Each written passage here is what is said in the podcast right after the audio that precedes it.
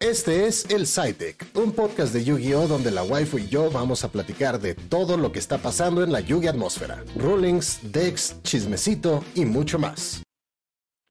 Hola, hola gente bonita, bienvenidos al SciTech Podcast. Yo soy Beef y el día de hoy no me acompaña la waifu porque estuvo indispuesta, pero casi, casi igual de hermoso. Tenemos al señor Ángel más este Niarla que viene por, por la venganza. Ya es la segunda vez que viene a este podcast. ¿Cómo estás, Ángel? Estoy bien, gracias por la invitación, Beef, y espero también todos en casita en donde se encuentren, eh, le estén pasando bien y se encuentren mejor. Así que vamos a darle, Biff. Estoy preparado. Qué bueno que estás preparado porque tengo, tengo algunas preguntas para ti, de hecho una en particular. Y la pregunta aquí es, ¿cómo te fue esta semana? Ha sido eh, situaciones mixtas. Ha habido altibajos, cosas buenas, cosas malas. Ahorita se me juntó todo de golpe y llegaron varias cosas y dije, ok, ok, ok. Es una buena señal, es una buena señal.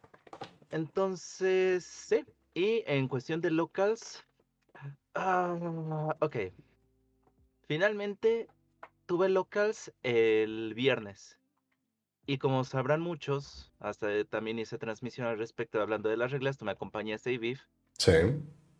Hablamos sobre respecto a varios aspectos. Pero el que más, el que tuvo pronto impacto inmediato, fue el del tiempo. Entonces, 45 minutos, 5 rondas. No, no les voy a meter. Para jugadores está muy chido. Hasta que te das cuenta que terminaste el juego en el minuto 25. Ajá. Y me refiero a que quedan 25 minutos en el reloj. Y te quedas con cara de, ¿ahora qué hago? Es donde te llevas tu Switch para poder jugar Master Duel mientras, ¿no? Algo así. ¿Tú qué tienes Switch? Yo nada más estaba ahí dando papoleteando, dando las vueltas, viendo lo que iba a sacar, tratando de resolver mi propio deck y haciendo unos combos mucho más largos. Pero sí, afuera de todo eso, bastante bien en general, pero gente, hashtag créanle beef. Ahora sí se los puedo decir. Eso es... Sí es con gusto y dolo. Eso es algo chistoso porque cuando estabas tú hablando de, de las reglas en tu, en tu stream, entre yo acompañarte, porque pues tenías preguntas, ¿no?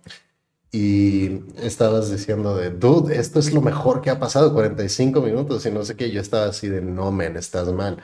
Y me dijiste, ¿por qué? esto es buenísimo, ya no te van a ganar por tiempo, bla, bla, bla. Y yo así de, sí, man, pero aquí te va la onda, ¿no? Cuando llegues a, una, a un este, continental, a un regional, a un YCS, algo por el estilo, y veas que son 10 rondas, 11 rondas, 12 rondas, ahí ya no, ahí los 5 minutos extra se te van a empezar a juntar y ya no va a estar tan chido. You know what I mean? Entonces, e, e, esa creo que fue este, un, un cambio que, que, honestamente no me gusta en particular, darle más tiempo a la gente. Está bien de cierta forma, pero al mismo tiempo es como, dude, o sea, vamos a locals, por ejemplo, ahí en Kodama, que son normalmente seis rondas. O sea, vamos a salir como a las 11, 12 de la noche y, y nadie va a estar feliz al respecto. Güey, terminamos 11.25 y fue ese título así a la verga, dámelo, bye. Ey. O sea, fue, fue, quedé como payaso, güey. Exacto. O sea, neta fue así de, no seas mamón, ¿qué fue eso? Y fue en Portales. Y en Portales, mm. güey, no Nada en contra de la gente que está ahí. Ajá. Es la distancia, porque me hago 40 minutos desde, desde tu casa a Portales y viceversa. Entonces llego a la casa a las 12.10 más o menos. ¿No te queda más cerca Miscoac, Mystery Chest? Mm, más o menos Miscoac. Me queda más cerca porque es este. Es este una misma línea, también portales, pero no sé, güey. Ok. E, es que ahí sí depende mucho. Digo, cuando vas a Kodama te puedo acercar, pero es por ahí ni cómo ayudarte. Ya, no. La ventaja es que está a dos cuadras el metro, así que. Es lo bueno. Y, aparte de eso, ¿cómo te fue? Pues terminé este 2-3, perdí con mi aventura en Dimion. Ujú. Pero descubrí tres cosas, gente. Número uno, Que Endymion es horrible. Y lo sigo amando. Ok. Número uno, Que lo que es este el formato, aprendan a jugar alrededor de Droll. No tienes Sí. otra opción. No tienes otra opción. Entonces, su construcción, su armado de decks, debe estar enfocado a lo que es este jugar alrededor de Droll. Si no, no están listos. Tan simple y sencillo como eso. Pues con Debes gama. aprender a jugarlo con eso. ¿Perdón? Pues con gama, güey. Un gamma también, o cuando en verdad ya no puedes este sobrevivir con eso, pues ni modo, papi, te va a tocar este bailar con la más fea, aguanta vara. Ya. O eso, empezar a hacer Abyss Dweller. ¿Sabes? Es el plan B. Ya. Ajá. Segunda cosa que descubriste. Eh, la citación del tiempo, sí. Ok. It was a mistake. Yes, it was. Yeah, it was a mistake. Ajá. Y este tercero, finalmente, este, finalmente lo que es este, el juego de los Matmec cambia mucho, pero mucho, depende de su armado. Kind. Entonces, es que Porque está la opción del, ¿cómo se llama? Del Firewall Dragon. El Firewall Dragon, el nuevo, la verdad no me gusta ninguno de los dos. Siento que es demasiado este recurso meterle a, y demasiada fe meterle a un solo monstruo en un formato que la gente lleva Kaijus de main. Y aparte de eso, este, creo que, que los, este, los Firewall Defenses son bastante buenos en general, pero no necesitas tanto el, el Firewall en particular, ¿sabes? O sea, nada más no le metes los otros Firewalls y listo. Eh, y, en particular sí, sí siento que puedes como ponerle este, otras cosillas como microcoder este, y, y Signed Conflict y esas ondas y armarlo como MadMec Code Docker Firewall del tercer milenio. Pero en ese punto, pues, ¿por qué estás jugando MadMec? ¿Sabes? Ya, básicamente. Es un poquito conflictivo ese aspecto. O sea, sure, podrías jugar nada más Circular y Sigma para poder tener un efecto Magician Souls, you know, pero en particular no, no veo la razón. Es como esa gente que dice, ah, sí, le puse, mari le puse Marines a mi Madmec. Pues, ¿para qué, güey? ¿Qué, qué, qué, güey? Es como por... Ya, O sea, el combo se te fue por la culata y entiendo, es Cybers, entiendo, te gusta, entiendo, pero básicamente estás haciendo lo mismo que la gente se queja de los péndulos. kind of. Más o menos. Ok. Pues la verdad yo no jugué esta semana. Este, lo, lo único que me di cuenta después de que me preguntaron en TikTok, porque completamente le perdí la pista a Master Duel, ¿sabes? Después de Sí. que, de que salió Sorsol, como dos meses después de que salió Sorsol completo, eh, le perdí la pista porque la verdad no puedo jugar en un formato donde exista Maxi, ¿sabes? Simple y sencillamente no puedo. Creo que si regresara Maxe como, como pide mucha gente de este lado del charco, yo dejaría de jugar Yu-Gi-Oh! Punto. Eh, no, no, no sería un formato que a mí me gustaría. Puedo jugar alrededor de todo. Puedo jugar en Tier 0, puedo jugar este, en, en Despia Format, puedo jugar en todo lo que tú quieras. Pero, o sea, dude, no tendría problema si regresara el Pepe, ¿sabes? O sea, de todos modos jugaría, no hay pedo. Um, juego, juego Pachicéfalo. Let's go. Solemn, Solemn Strike. Let's go. Yeah, Este. yes, the real junk, the real junk. ya, ya. Este, pero, pero no puedo con Maxi, punto. Entonces, cuando, cuando salió Tears, fue como, ah, ok, voy a ver más o menos qué puedo hacer para armarlo, porque pues Tears me gustó muchísimo. Estaba bastante caro y dije, ¿sabes qué? Chingue su madre, ni siquiera está el, este, el Sprite Sprint como para que esté completo, no hay Bestials. Entonces, no es como que sea la mejor versión de Tears que puedas tener, ¿no? y al fin y al cabo sí fue como, ah, ok, pues chido, no, no hay problema. Pero hace como dos días me mandaron mensajes de, oye, pues ya salió el soporte de los Blackwings en Master Duel. Y para los que no sepan, me, me encantan los Blackwings, adoro los Blackwings en general, llámenme Simo si necesitan. Pero este e, es un mazo que, que siempre me ha dado como muy, muy bonitas vibes, ¿saben? Más que nada porque, o sea, yo entiendo que no es competitivamente viable, ¿no? Pero el hecho de poder invocar Kali Yuga en el turno de tu oponente me da vida. ¿Sabes a lo que me refiero? sí, yo, lo entiendo. Yo, yo he sido. He, sido, he vivido, lo he llorado. Ya no, Kali Yuga en el turno de tu oponente es, es, ahí sí, o sea, ¿conoces esos, esos comentarios que dicen los Yugi Boomers de, ah, es que ahora ya no te dejan jugar y lo que sea? Cuando juego Black Wings y me sale el combo, tengo que estar de acuerdo con ellos. ¿Sabes qué? Sí. Sí, yo lo viví y, yo no conocía el potencial que tenía y dije, ah, es el mazo gratis porque me están dando un Royal gratis. Y de repente veo que me están quemando 1200 por jugada y yo con cara de, wey, wey, wey, wey, wey, hey, hey, hey, hey, wow, wow, wow, wow, wow, wow, wow. Ya, ya. Y, o sea, de hecho acabo de, de tuitear una, una foto de mi, de mi endboard.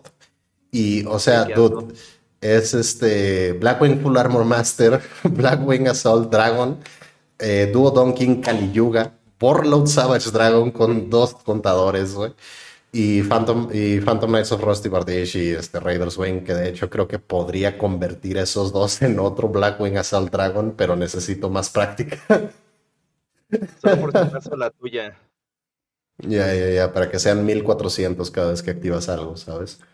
Eh, y aparte de eso, pues ya, este, ya me puse a ver un poquito de los Blackwings y, y listo, ¿no? Entonces, el problema en particular de por qué no jugué esta semana es porque me hablaron de de The Pop ahí en este Coyoacán y me pidieron ayuda para, para sus torneos de los jueves. Entonces, este, fui para allá para, para juecearles. Eh, allí empiezan a las 7 de la noche en Coyoacán. Y pues no es un locals muy grande que digamos, pero de todos modos es, es un locals bastante bueno con muy buen nivel. La tienda está hermosa. Eh, te puedes pedir comida muy buena estando ahí, de hecho. Y pues todo este desmadre que es, es buenísimo, ¿no? Entonces, pues estuvimos ayudándole ahí al buen Yubel y después el, el, viernes, entonces fue miércoles de jueceo, jueves de jueceo. Y el viernes normalmente hay locals, pero no abrieron el el viernes, ¿no? Entonces abrieron hasta el sábado, pero el sábado no pude ir porque este, no me acuerdo exactamente por qué, qué tenía que hacer, qué onda.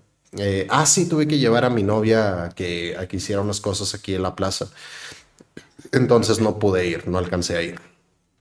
Y pues el domingo ya no tuvieron locals tampoco porque normalmente es viernes, miércoles, viernes y, domingo aquí este, en Monkey House. Pero pues el miércoles claramente no puedo ir, el sábado no pude ir porque tuve que llevar a mi novia y pues el domingo este, no, no tuvieron porque tuvieron el sábado, right? Eh, entonces no he jugado en, dos semanas en este punto y la verdad es que eh, siento que mañana voy a estar salivando, o sea, de que voy a estar viendo los juegos y voy a estar así, Yugi. You know what I mean?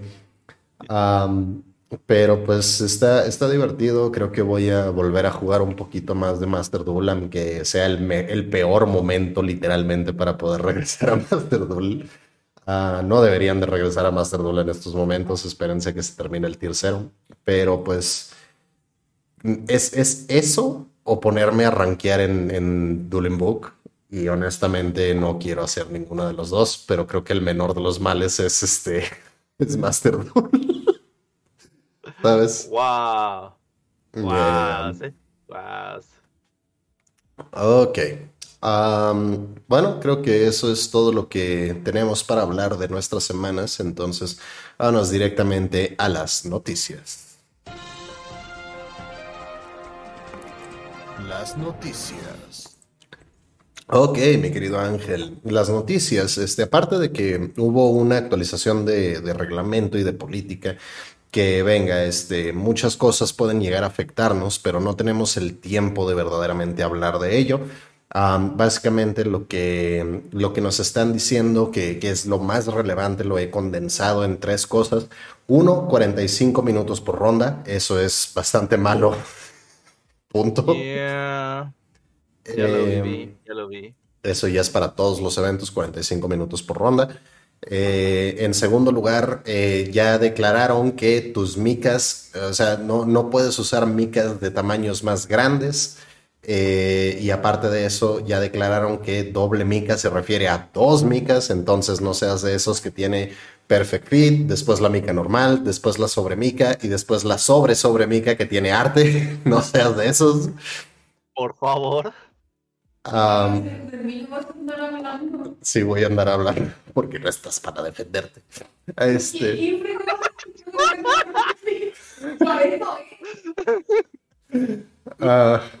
puedo Oye, no, desde aquí. Micos entonces del extra no pueden estar grandes nada más puedes tener dos micas para todo. para todo.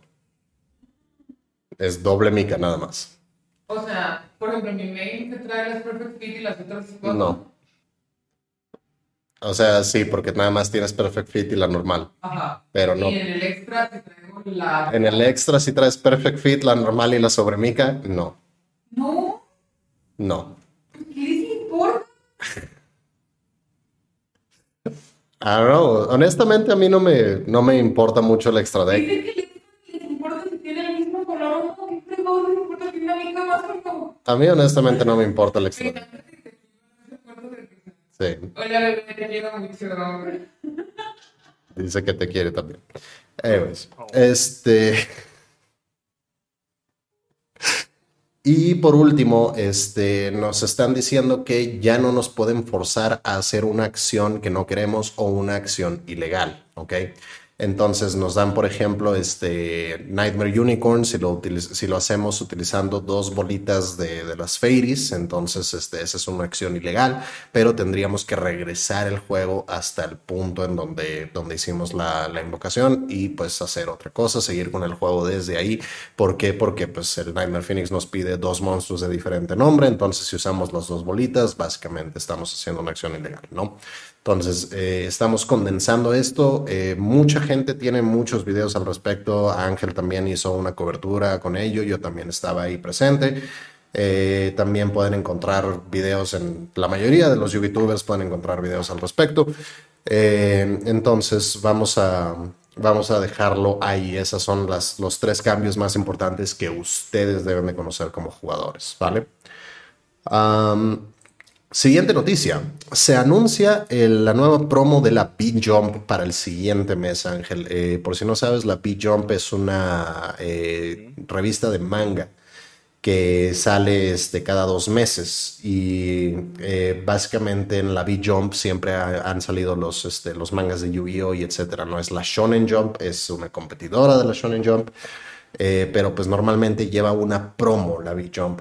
Y en este caso, este, la, la siguiente promo es Chou Mirai Yogu, eh, también conocida en eh, inglés como este, Super Future Polymerization Oh, no. o Over Oh, Future Fusion. No. Oh, no. Yep. Um, es básicamente un retrain de Future Fusion. Ah, lo único que sabemos de ella es que es una magia continua. No sabemos todavía su efecto ni nada por el estilo. Pero si es que recordamos aquellos formatos del pasado, sabemos que Future Fusion ha causado problemas en el meta. Entonces preparen sus cuerpos. Santa madre del amor hermoso. ¿Qué te parece esto? Mira, por una parte, le tengo mucho cariño a la fusión futura original, Ajá. porque francamente es de las cartas que transforman decks. O sea, pasa de ser un deck este regulero a ser básicamente el Jankot. Ujú. Entonces, como llegas a tener esa versatilidad y esa flexibilidad, pues sí llega a ser este bastante divertido. Llega a ser bastante divertido. Le tengo mucho, mucho aprecio este, A la Future Fusion. a la Future Fusion. Entonces, este, me gustaría ver qué es lo que llega a hacer. Corrígeme si me equivoco, qué es lo que va a pasar. pero la Future Fusion fue el primer hechizo que fusionaba desde el deck, ¿verdad? Que preparaba los materiales desde el deck, sí. Creo que ese le podría considerarse el, el génesis de todo ello. Ujú. Es el tatarabuelo de Branded Fusion. Ni siquiera eso, eh, ni siquiera eso. Es el primero de todos. Ya, ya, ya. Es el Adán de, de esos Ándale. hechizos de fusiones. Exactamente, porque el creador de todo obviamente es Papi Poli, pero... You know. Ya. You know.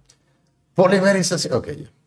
Eh, hablando de este de superpolimerización, tenemos este más soporte de Sky Striker, el, mazo que no pueden dejar de hacer soporte para él, Ángel. Este, creo que hay un empleado en Konami que nada más le gusta dibujar Sky Strikers, niñas de 13 años en, este, trajes de mechas.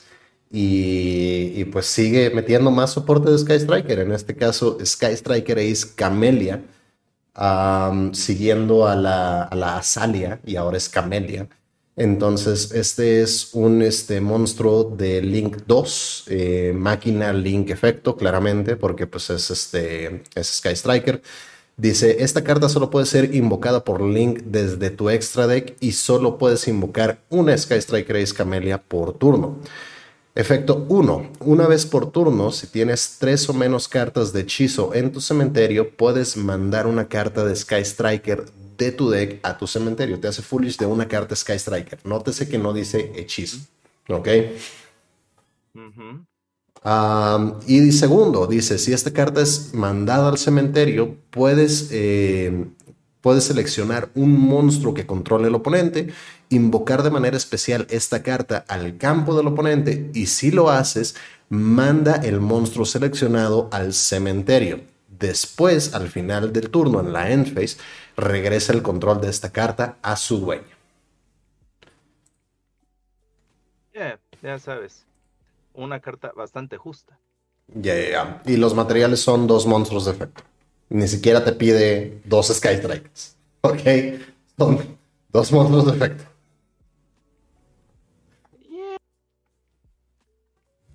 Porque es justo lo que necesitaba el deck. Yeah. Y si es Claro. que la traducción sigue igual, o sea, si la traducción es fidedigna al efecto final, al texto final en inglés, ese segundo efecto lo puedes hacer cuando la linkeas, bro.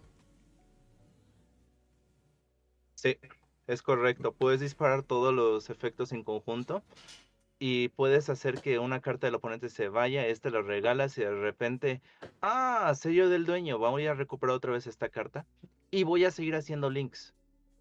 Es como un kaiju que, que sí activa, pero pues también te, te ayuda a, a linklimear, you know what I mean? Entonces podrías hasta, podrías hasta llevar mazos que no son Sky Striker porque son dos monstruos de efecto. Básicamente. ¿Qué te parece Sky Striker Camelia? Bastante interesante. Sobre todo porque si eh, va la tendencia como parece, este, no sé si se han dado cuenta, pero los nombres originales de las, de las Sky Striker están basados en elementos, pero también están basados en estaciones, mientras Sí. que las partes este, tenebrosas, por de- llamarlo así, son este, son flores. Ajá. Entonces esa es la dualidad. Flores en la naturaleza conviviendo y coexistencia, coexistiendo y de repente salen las máquinas. Ya. Entonces temáticamente me parece interesante. Con respecto al naipe, me encanta que tenga esa flexibilidad. No sé cómo vaya a resultar al final, pero mínimo va a ser algo interesante. El chiste es que han hecho bastante soporte de Sky Striker en los últimos dos años. Eh, creo que, o sea, ya salieron eh, tres cartas que fueron el, el Kaiju, la- el equipamiento, bueno, la monstruo que se vuelve equipamiento y el Linkage. Y de esas exactamente una fue buena, you know. Y de lo demás, creo que la única buena es este, esta, la que viene, porque todavía nos falta el viejito, las dos links, este, no me acuerdo qué otra cosa. Entonces, esta es la única buena que verdaderamente han anunciado. Pero la pregunta aquí es, ¿tú, tú crees que, que Sky Striker regrese al meta y cómo crees que vaya a regresar al meta con este nuevo soporte? Mm, Para el formato que existe hoy en día, la única forma en la cual este Sky Striker regrese ni siquiera es con refuerzo nuevo. Necesita. Hornet Drone. Necesita Hornet Mm, Drone este, mínimo a dos. Ustedes dirán, Engage, pero es que es la que me da, es básicamente un puto upgrade. No, no, no, no, no, no, no. Tú lo que necesitas es un lava golem. Tú lo que ajá, necesitas es limpiar el campo y aguantar. Y tristemente, el deck es increíblemente dependiente de lo que vayas a invocar. Si vas a invocar todo eso y al final tú vas este, a tener tu, tu campo totalmente controlado con uno, tres abajo y demás, eh, vas a tener que aguantar, pero te vas a tener que romper un board si tú vas segundo. Si vas segundo, Sky Striker muere. O sea, sencillamente muere. Eh, eh, es un rogue actualmente porque no tiene otra forma de jugarse más sí, que ir totalmente lineal. Y es lo que me disgusta el Sky Striker como deck. Es extremadamente lineal. ¿Sabes cómo va? ¿Sabes cómo se va a mantener? Que es muy flexible en mediano y tardío juego, sí. Pero tu despegue, oh amigo, tu despegue. sí. Este, sí los estoy leyendo, gente, nada más que en el podcast, este, no los leemos a menos de que sea muy, este, muy necesario para el tema actual. Entonces, por ejemplo, ahí preguntan si usarán los monitos de main que sacaron para Sky Striker.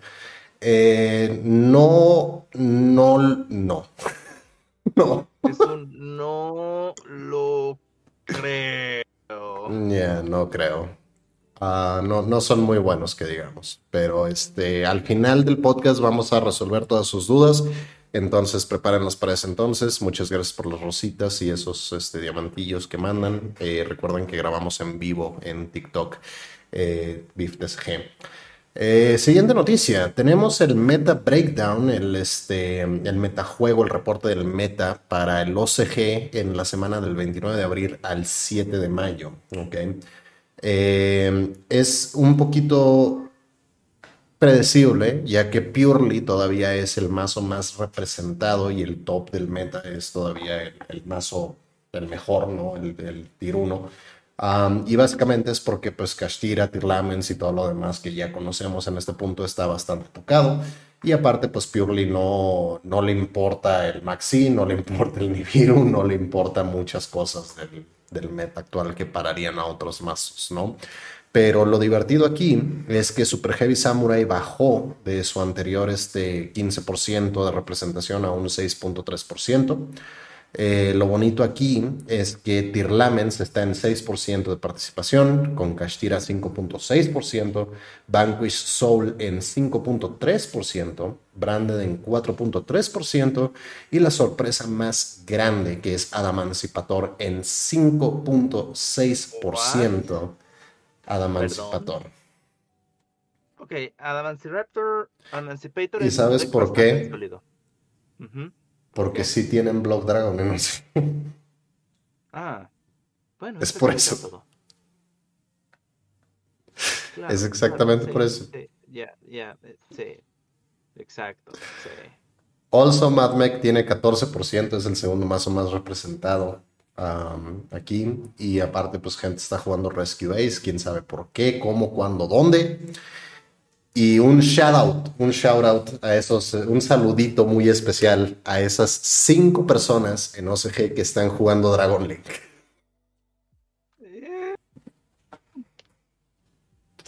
Ese deck se rehúsa a morir, punto. el, ahorita el Dragon Link es lo que fue en su momento el Burning Abyss. Ya sobrevivió dos años, güey. Dos años. ¿Y sabes qué es lo peor? Que no va a parar. Ese deck todavía tiene mucho gas. Ok, siguiente noticia. Eh, ya están en estos momentos las clasificaciones al World Championship de Yu-Gi-Oh! Master Duel. Entonces la WCQ está corriendo en estos momentos como un evento dentro de Master Duel, mis queridos amigos. Y para esto, eh, pues vas a estar acumulando eh, puntos cada vez que juegas y ganas, ¿no? Entonces, las personas que más puntos tengan terminando la World Championship Qualifier son las personas que van a ser invitadas al Mundial. Recuerden que normalmente Konami te paga el, avión, te paga la estadía este, no sé si te dan de comer, pero sí sé que te mandan a, te mandan a alguien como para que te pasee por ahí, por, por, la, por la ciudad. Ah, y este, este, este año va a ser en Tokio, entonces bastante buena oportunidad si es que quieren ir al mundial y no quieren salir de su casa para poder este, clasificar. En total vamos a tener ocho ganadores eh, de cada región. Japón va a tener dos ganadores, Asia va a tener un ganador. Norteamérica dos ganadores, Latinoamérica un ganador y este, entre Europa, el Medio Oeste, Oceanía y África van a tener dos ganadores, ¿no? aparte de eso, si, si es que no quieren tratar de clasificar, si es que no quieren ser como el tope de esa ladder, eh, y tratar de clasificar. De todos modos, es un buen evento porque les va a dar más o menos 3.500 gemas terminando ese evento con nivel 9 en particular, ¿no? y con todas las misiones que, que vayan a llegar a tener. Entonces, esos son 35 sobres que van a poder acumular aparte de que te dan algunos ticketcillos que no, no tienen nada bueno, como, como es la, la trend de Master Duel, no tienen nada bueno esos sobres de los ticketcillos. Pero pues bueno, ¿cómo, qué, qué, te parece este World Championship Qualifier, mi querido Ángel? Que vi que ya estabas participando con tus suships. Pues la verdad es que me gusta mucho este, que se tenga esa posibilidad de calificar al mundial, que se tenga esa versatilidad digo, es una buena forma para poder impulsar la competitividad del juego. Porque es algo que había prometido Konami. Y algo que le tengo que aplaudir es que lo hace a paso lento, paso de bebé. Poco a poquito. ¿Por qué? Simple, simple y sencillo. O sea, es tanta la propuesta y tanto lo que va a haber que la gente va a querer participar. Y que lo haga aprendiendo de los errores de otras este, competencias, de, otras, eh, de otro tipo de ligas, de otro tipo de juegos. Ya sabes. Eh, en cuestión de esports, porque este es un esport, damas y caballeros, este, es un juego que va a demandar mucho. No tiene la menor idea de cuándo va a demandar cuando estés en alto nivel de competencia. Sí pero que definitivamente vas a estar tú buscando mejorar. Y si tú le sabes cómo va la situación, ya estás del otro lado, solamente que es todo un show. Pero es mucha demanda. Es mucha demanda y creo que va a ser una buena oportunidad para aquellas personas que no están acostumbradas a jugar a nivel competitivo. Creo que es bastante interesante porque tanto tú como yo tenemos un background en, esports, ¿sabes? Y mientras que estamos de acuerdo de que Master Duel es, un buen juego en particular, eh, honestamente no sé si exista la comunidad como para verdaderamente atesorar o verdaderamente impulsar el esport, ¿no? Porque para poder tener un esport tienes que tener espectadores, ¿right? Eso es lo que le vendes a los patrocinadores, eso es lo que ganas dinero, etcétera, etcétera. No tienes que tener ojos viendo, viendo tu eSport. Entonces, el chiste es que sí, tienes una fanbase bastante instalada del, del, TCG y del OCG, ¿right? Pero el formato es muy diferente, ¿no? Y mucha gente que verdaderamente adora el TCG odia Master Duel por la diferencia tan grande del formato. Deja Maxi de lado. El hecho es que es un mejor de uno right? Y a mucha gente eso no le, no, le gusta. Entonces, eh, ¿crees, que, ¿crees que como eSport tenga las, las patas como para pararse solito el, el Master Duel? Porque claramente Duel Links no lo tiene, lo, lo tienen en en soporte de vida esos menes de, de, Konami, dándole pues ese copium que, que, le transmite el TCG y el OCG, ¿right? Sí, sí, sí. Mira, absolutamente. De primera instancia, me parece que Konami en con Master Duel tiene todo para hacer un esport. Puede seguirse en la inspiración de Legends of Runeterra, de Magic Arena, de este también puede ser de Hearthstone. Creo que muchas cosas se pueden aprender de Hearthstone. Ajá. Y puede haber esa retribución para que la gente esté interesada en lo que es este, la escena competitiva. ¿Qué se necesita hacer? ¿Es un mejor de uno? Sí. ¿Qué me puedes ofrecer diferente al formato tradicional? A mejor de tres para que pueda yo disfrutar un mejor de uno. Simple y sencillo, barajeo de decks. Eh, por barajeo de decks no me refiero a que tomes el deck y lo barajes, literal, no. Me refiero a que se haga una rotación de mazos. Ajá. Tú te registras con... Como el formato Conquest de, de Hearthstone. Ándale, como el formato Conquest, justamente. Y es lo que estaba comentando de ahí de algo se tiene que aprender. Entonces, tú metes tres decks, el, tú, este, tu oponente te dice, este no lo quiero ver hasta el final, y el otro dice, este no lo quiero ver hasta el final, y tú decides uno, uno y uno. Y mejor de cinco, igual, los vas cambiando. Lo cual, honestamente, creo que le va a dar mucha, pero mucha vitalidad al juego, y sobre todo capacidad de adaptabilidad, porque mucha gente cree que jugar con ronda 1 y ronda 2 en un deck es idéntico. No, es falso hay muchas cosas que cambian. Seis cartas cambian por completo un deck. Ahora que me cambies todo un mazo, es algo aún más complejo. Es más complejo. Ejemplo. Ejemplo, yo estoy rankeando en la WCQ con Sushi, este, Sushi Goti y Endymion.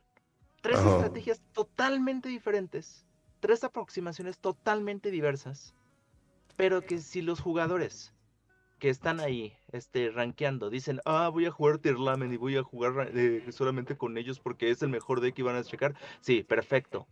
Ahora, ¿qué pasa cuando te digan, solo vas a poder jugarlo una vez? Y ellos se quedan, ah, ah, tenía que jugar otra cosa. Sí, ahí es donde el One Trick Pony tiene que ser sacrificado porque no hay. Eh, si no están preparados para adaptarse, van a morir. Van a pasar lo mismo que está pasando con muchos de los juegos y sobre todo en cuestión de competitiva. Es, uno de las, es una de las cinco grandes virtudes competitivas. La adaptabilidad. Lo que a mí me preocupa es que no es un deporte de espectador, ¿sabes? O sea, por ejemplo, para la gente que no sepa, un deporte de espectador, tomemos este, el, el tenis, ¿vale? Eh, digamos que yo no he visto, no conozco, no he escuchado el tenis, right?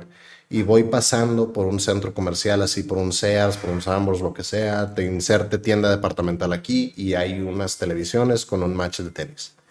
Si yo me quedo parado enfrente de esta televisión durante 10 minutos, voy a poder entender las reglas básicas del tenis, right? Porque pues claramente son dos personas pegándole a una pelota con una raqueta, ¿ok?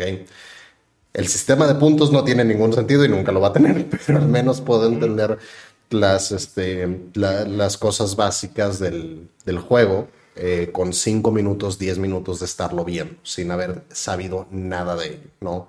Y por eso es que ciertos deportes son más grandes que otros, ¿no? Entonces, por ejemplo, el, fútbol, ¿no? claramente te vas a dar cuenta de que son un chingo de gente persiguiendo una pelota tratando de meterla en la potabilidad del otro, ¿no?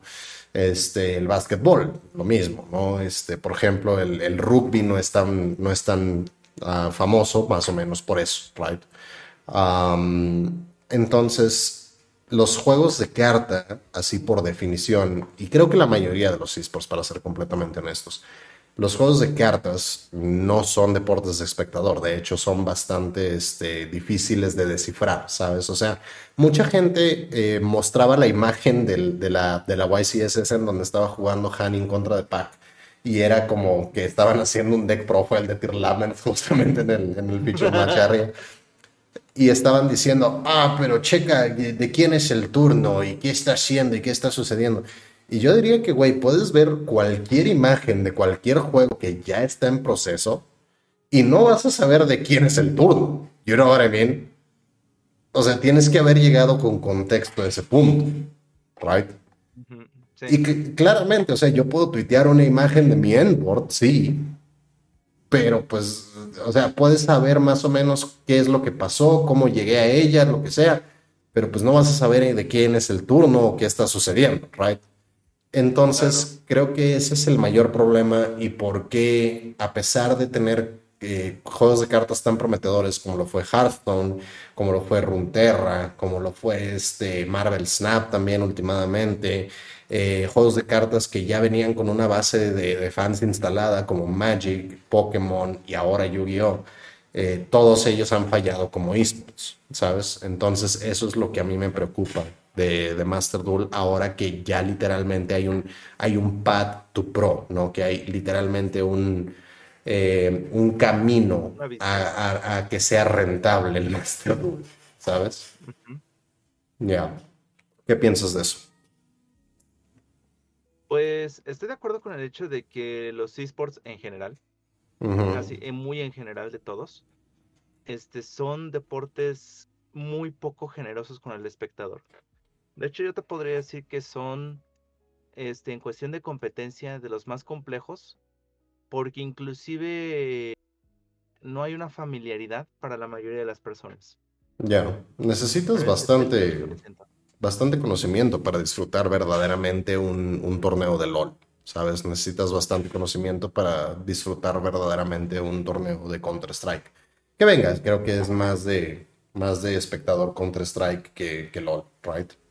Sí, Counter-Strike es muchísimo de tener esa iniciativa, es muchísimo, mucho más, espectacular, más espectacular en cuestión de visibilidad, en cuestión de presencia. De hecho, yo me atrevería a decir que lo que es este Counter-Strike, su estilo de juego, presentación y demás, más parece un partido de fútbol porque las posiciones están increíblemente bien clasificadas, las personalidades están increíblemente bien nombradas y este el espectador está presente.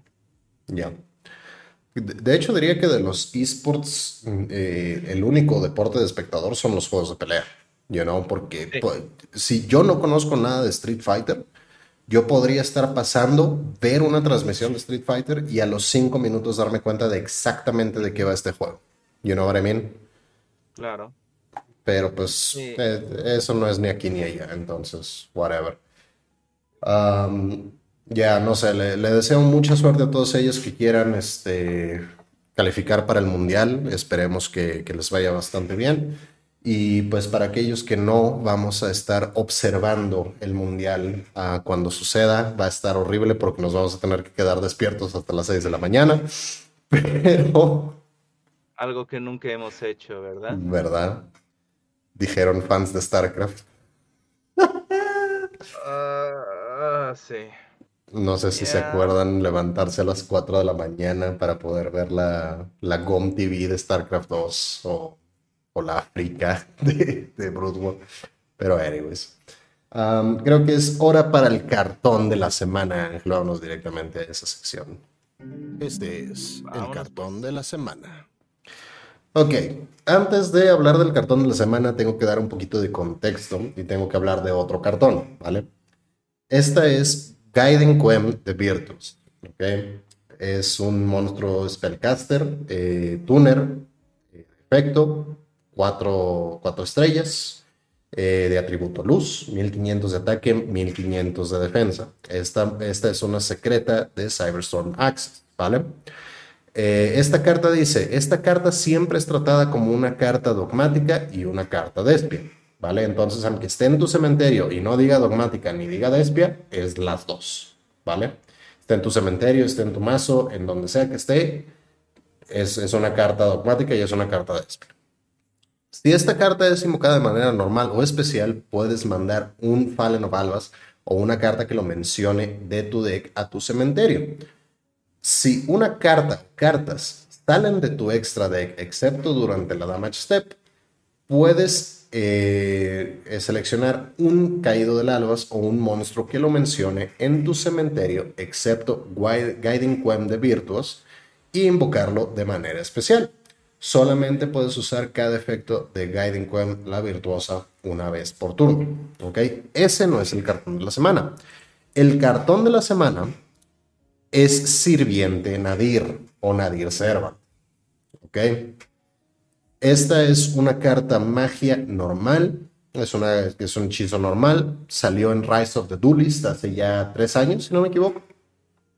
Tres, cuatro años. Rise of the Duelist salió en secreta.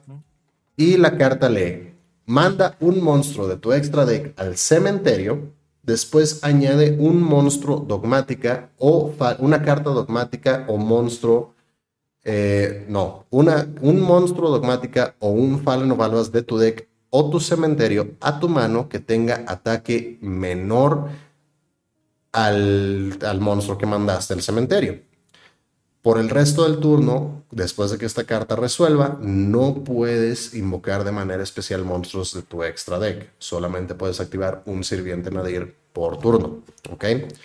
Entonces, el chiste es que porque está Quem en el meta, que porque existe Quem, ¿ok? Entonces Nadir Servan te puede buscar la Quem, puedes mandar también este, un, eh, un Garura, si no me equivoco, para buscar la Quem, porque tiene igual de ataque, entonces sería, sería bastante normal.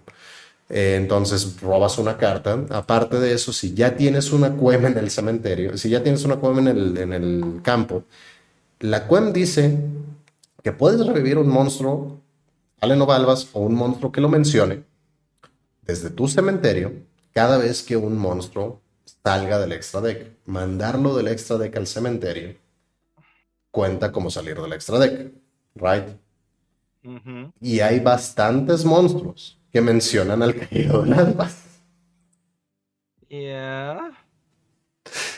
Por ende, Nadir Servant está en estos momentos en su edición ultra rara de la lata del 2021 en 9 dólares con 45 centavos. ¿ok? Hay que tomar en cuenta que esta es una edición que ha subido eh, más o menos 300% desde su precio que tenía en marzo de este año, que era de 3 dólares, hasta los actuales 9,46.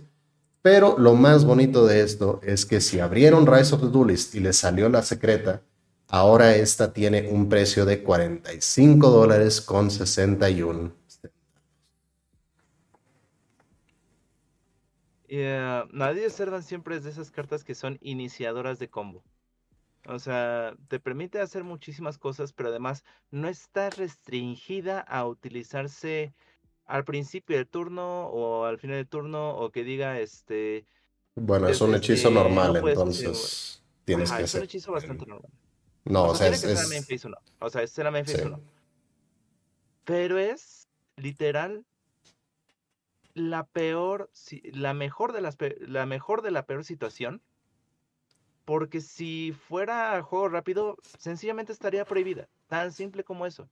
Pero a lo que me refiero es Y estuvo limitada, semilimitada un ratote, ¿no? Sí, semilimitado. Ajá. Entonces, que tenga esa accesibilidad es sencillamente ridículo. Ya. Cuando sabes qué es lo que pasa. Mi problema es que como se usa en los decks branded, eh, la última restricción es lo que no me gusta de que no puedes invocar cartas de manera especial desde el extra deck por el resto del turno. Eso es lo que no estoy muy loco al respecto, ¿no? Pero, por ejemplo, este, podrías mandar un Albion, digámoslo, eh, buscar tu Queen, y después en el end phase setear branded in red. Entonces, no, no es tan problemático, pero aún así creo que sí puede llegar a ser bastante problemático.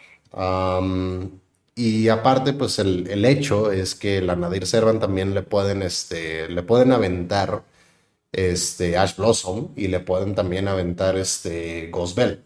Entonces, ese es el problema.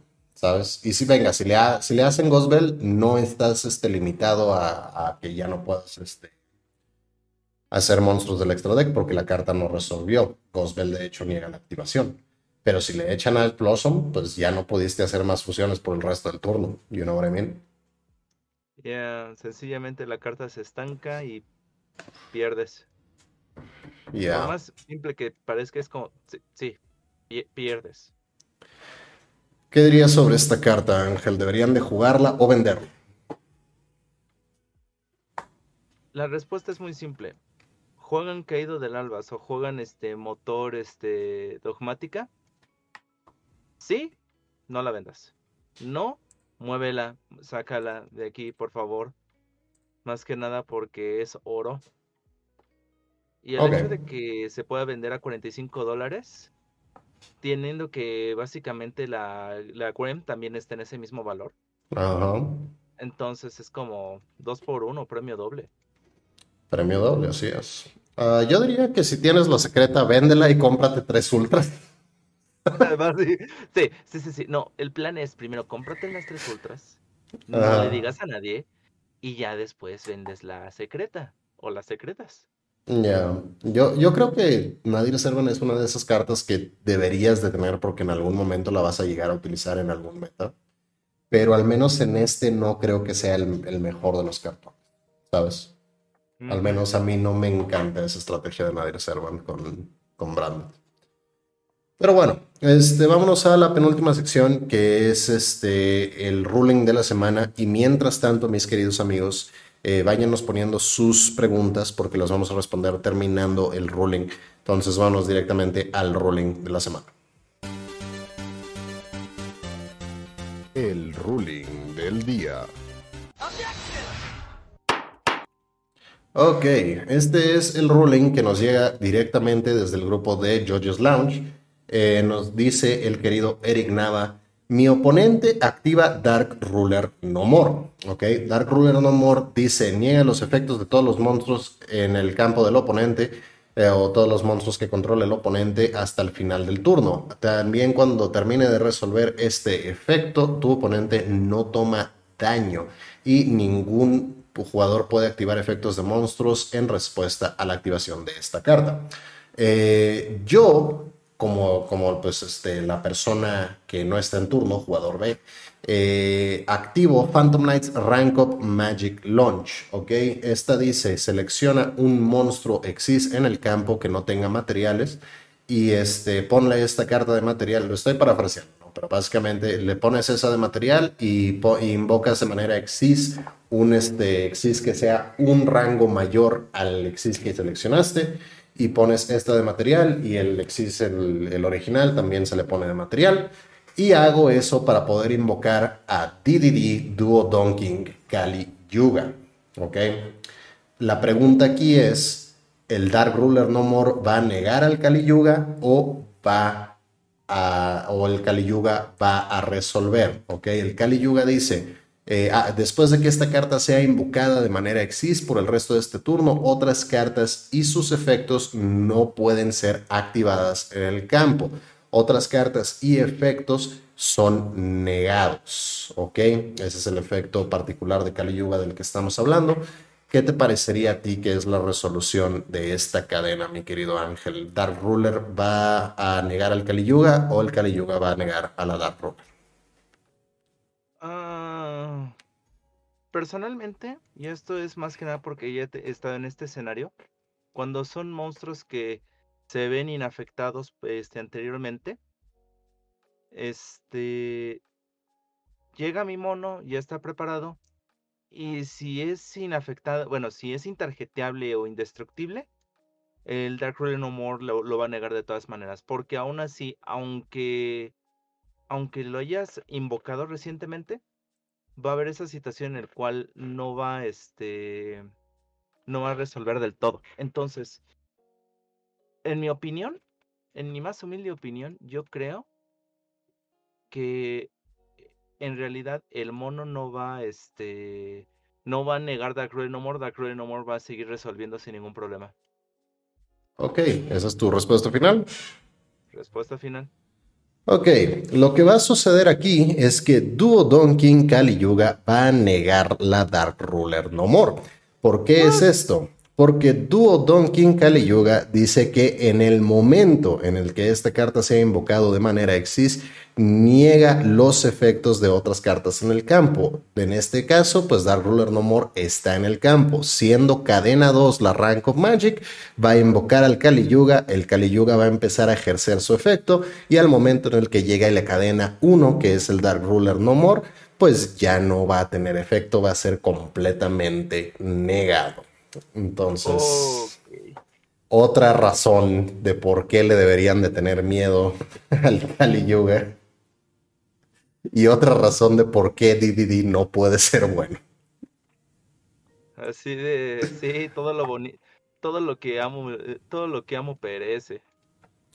Exactamente, porque todo lo que, lo que latigo me, me deja, pues el dúo Donkey Kali Yuga no te va a dejar hacer nada de eso y pues básicamente ese es nuestro, nuestro ruling de la semana.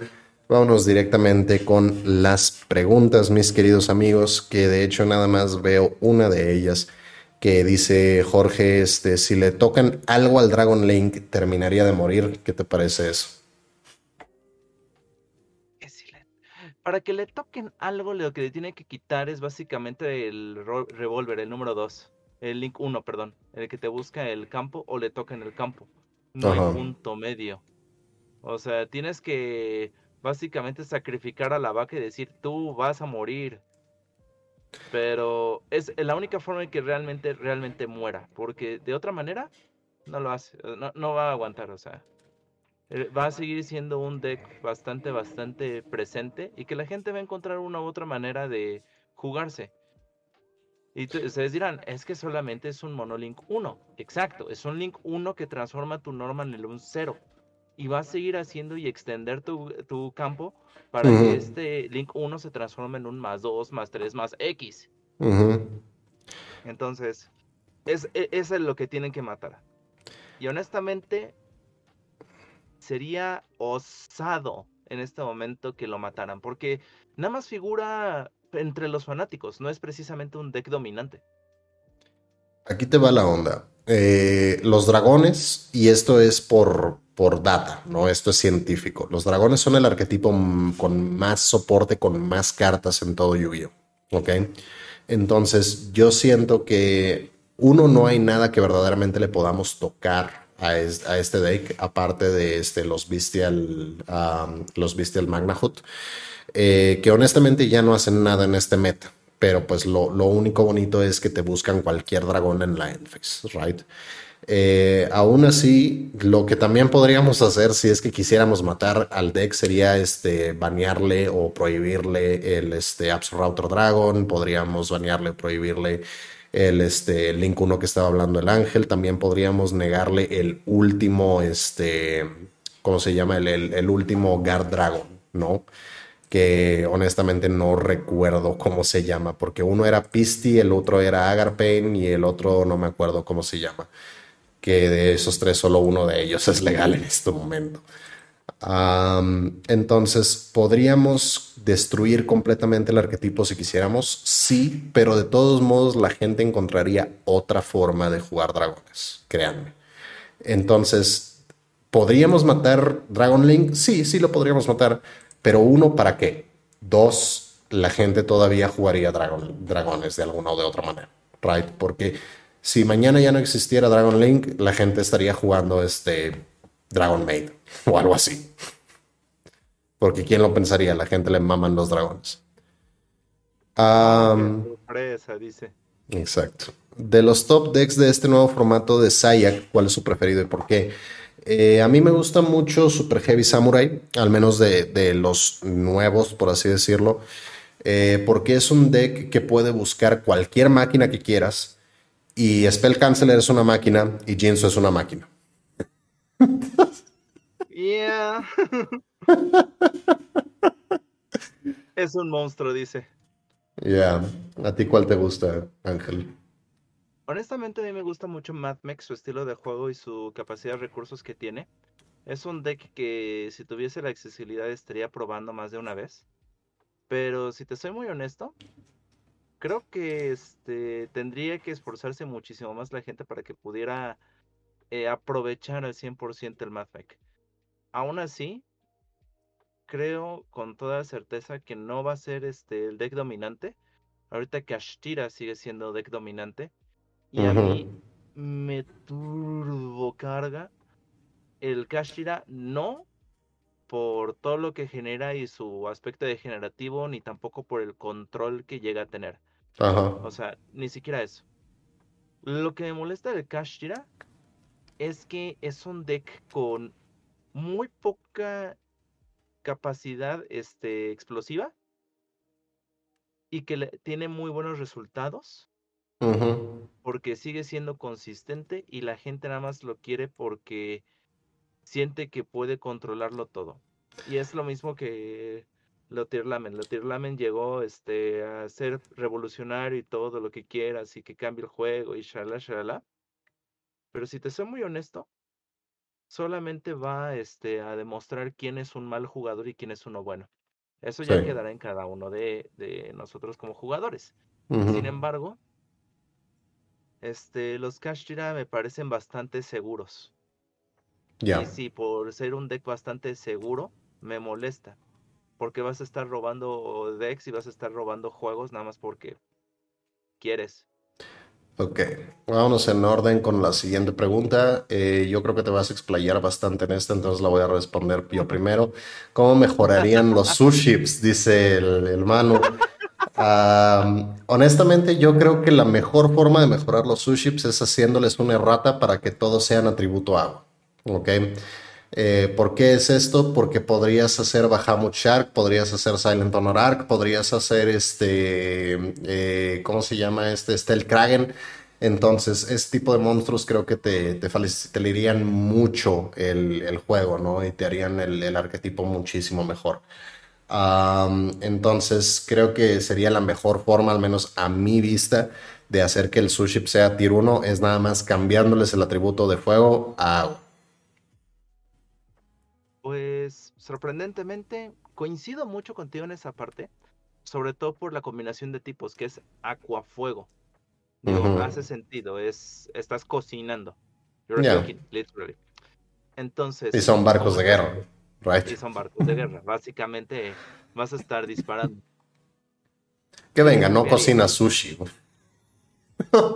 no, cocinas el arroz. Si te das cuenta, el arroz es el primero que empieza todo y es la base. Este. Cambiar el atributo no estaría mal, sobre todo porque el sushi es comida fría. Pero si te soy muy honesto, lo que necesita el sushi para sostenerse es nada más este generar mayor, mayor interacción con el mismo campo. Porque el sushi no necesita normal summon. cuando te dice la revelación, tú te quedaste con cara de, pero qué carajo. Un poco, sí. No necesita normal. Y tiene uno de los negadores más oscuros que puede haber en el juego. En, en Sushi Super Artillero clase Uni. O sea, si han visto cómo es su negación, es una negación permanente continua mientras esté en el juego. Y me refiero a la carta afectada, no a, Uni. Sí. Entonces, lo que necesita es una forma de controlar o una forma de asegurarte matar. Ajá. O sea, no hay punto medio. Tiene que matarte ya. Porque me ha tocado que hay combos de Uni con Ikara, aún así están en mejores situación, son 7300 de daño. Ya. En la mejor situación, pega, pega Uni directo, Ikara este, pega este, de manera consistente, pues, ¿qué crees? Ahora este, te quedas incómodamente 700 y no creo que vayas a hacer Cowboy for Game, ¿sabes? Pero podrías hacer como Utopia Double, ¿no? eso sí, podrías hacer Utopia Double. Sin embargo, este, el verdadero valor que tienen los suships es cuando estos este, van a estar metiendo más presión, ¿sabes? Cuando están metiendo más daño, cuando están metiendo muchísimo. Muchísimo Pero podría sacar Exodia y ganar. Am, ¿Quieres saber un pequeño dato de extraño? Ajá. Puedes jugar Exodia Suship, pero es tener mucha fe en Dios. Mucha fe. en Dios, Ah, ok, siguiente. Un ruling interesante. Si mi oponente controla un Chinging y yo invoco un Chinging a mi campo, ¿qué pasa? Los dos aplican al mismo tiempo y terminan con el mismo ataque. Ya sea que se lo estén bajando a, a 2000 y algo, o, o que este, se queden en 3000 o se vayan a, a 6000 o lo que sea. Van a tener el mismo ataque, literalmente. Así me pasó con Ceroboros. Igual Ceroboros, este, le dice el Changing, voy a tener 100 más de ataque y defensa y te vas a perder 100. Ceroboros, ah, sí, cabrón, pues yo me subo 200, a ver cómo le vas a hacer. Pibe, tú y yo nos vamos a dar un, un piñazo, que los dos nos vamos a morir de la mera onda expansiva. Ya. Eh, pero si nada le gana al legendario dragón blanco azul, creo que encontrarás que muchas cosas le ganan dragón blanco azul, güey. You know what I mean? Güey, podríamos hacer Tanto tú como Kaiba encontraron eso. Encontramos, podemos hacer un video de mil maneras de matar a un ojiazul. En el Kaiba, en el meta debería de tener tres Blue Eyes White Dragons y un Lord of D. De hecho, salió un nuevo Lord of D que es el Dictator of D. Um, ese men graba con Kisa Sins los, los jueves. Pero anyways. Um, ¿qué le hace falta al Mago Oscuro para hacer un buen deck? Y no digo solo nostalgia. ¿Qué le hace falta al Mago Oscuro? Una forma de poder proteger su, este, su Eternal Soul. Entonces, básicamente un negador. O varios. Cualquiera de los dos. Porque si terminas destruyendo la Eternal Soul, entonces no hay nada que haga verdaderamente el Mago Oscuro.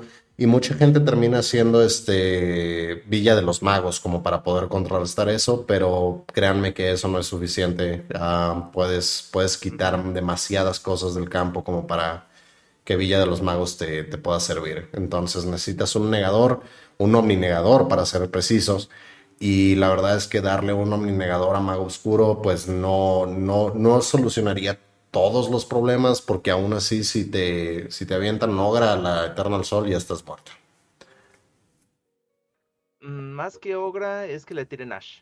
También. sí, se le, le pueden tirar Ash debido a que dice que puedes invocar desde... No, que puedes robar. Entonces, este... Si no, si no estás preparado para eso, oye amigo, te va a doler. Y otra cosa que quizás le haga falta, no solamente un omninegador, una forma de cerrar juego. Porque también es un deck que se queda muy corto de cerrar juego. Entonces, Creo que encontrarás, Gio, que Dragón no es una carta de Mago Oscuro, es una carta de Red Eyes. Es lo que vas a encontrar. no, en realidad Dragoons es una carta. También. Punto. Porque es. eh, Literalmente es la versión más edgy que puedes encontrar del Mago Oscuro. E irónicamente, eso es mucho que decir. ¿No sientes que es el, el Magician of Chaos, el, el más edgy? Porque tiene hasta delineador y toda la onda. Dude, tiene delineador, tiene manicura, tiene todavía una armadura y todavía está con la decencia de cargar una vara para tratar de comandar lo que intenta cargar en su cuerpo. Ya, Si eso no parece sacado de una banda de thrash metal, no sé qué es. Fair enough. ¿Qué decks piensan que ya se tardaron mucho en tener soporte? Hay una lista muy grande, como Ultimate Athlete, FA, TG, um, demasiados, Claudian. honestamente. Claudian. Ah, había- hubiera dicho que Solfacord, pero pues, you know, Ya recibió. ya recibió. Um, ya hay, Casualmente ahora se llama Sark. fair enough. Sí, básicamente ahorita se llama Gran Solfacor Skulia Sark. Ujú. Ah, ¿qué, qué deck crees tú que, que se tardó ya bastante y quieres soporte para ello? Yo Sí. todavía espero que mis Mecha Phantom Beast tengan algo más. No Es solamente un que está muy OP. No, no, no, no, no, no, no, no. A ver, a ver. a O ver, sea, ok, ok, ok. Voy a, voy a voy a, ok, espera. No está Needle. Fiber, ok. No está Needle Ajá. Fiber, no está tan OP como podría estar. Yeah, fair enough. Pero aquí te va la onda, güey. si en algún momento llegan a desbanear a Galaxy Tomahawk, vamos a tener problemas en el meta. ¿Ok? En eso podemos estar de acuerdo, güey. No podemos desbanear a Galaxy Tomahawk. No, estoy de acuerdo. O sea, Galaxy Tomahawk es una carta degenerativa. Y es el Mecha Phantom Beast honorífico, aunque no es un Mecha Phantom Beast, al igual que, que el Helicarrier. Ya. De hecho, el Helicarrier es aún más Mecha Phantom Beast porque tiene Mecha Phantom Beast en el arte. Ya. Anyway.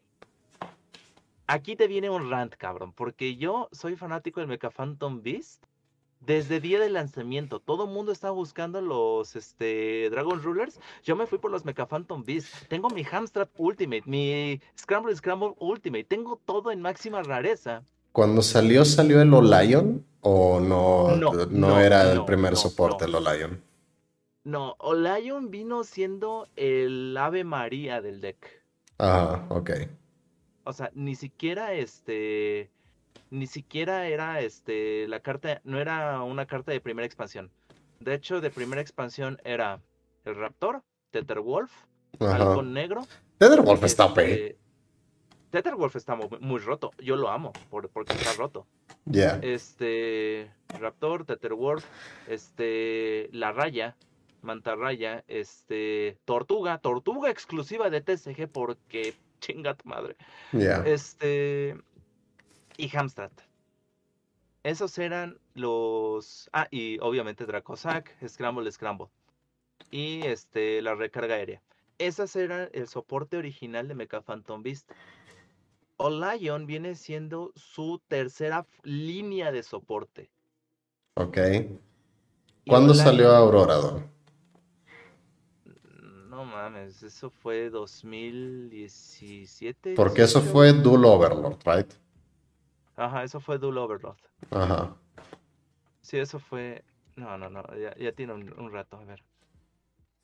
Overlord. Fe en Dios, pensé que era tener fe en el corazón de las cartas. Eso no existe, Yugi. Deja de ser estúpido. Am, ok, vamos a seguirle mientras Ángel checa ahí. Tengo una pregunta, ¿se puede hacer un 2020. bucle? ¡Ah! Ya me acordé, este fue el set de la pandemia. El set salió a la par de la pandemia, ya me acordé. Sí, sí, sí, Dual Overload. Ujú. Ok. Que de hecho todo de ahí está baneado.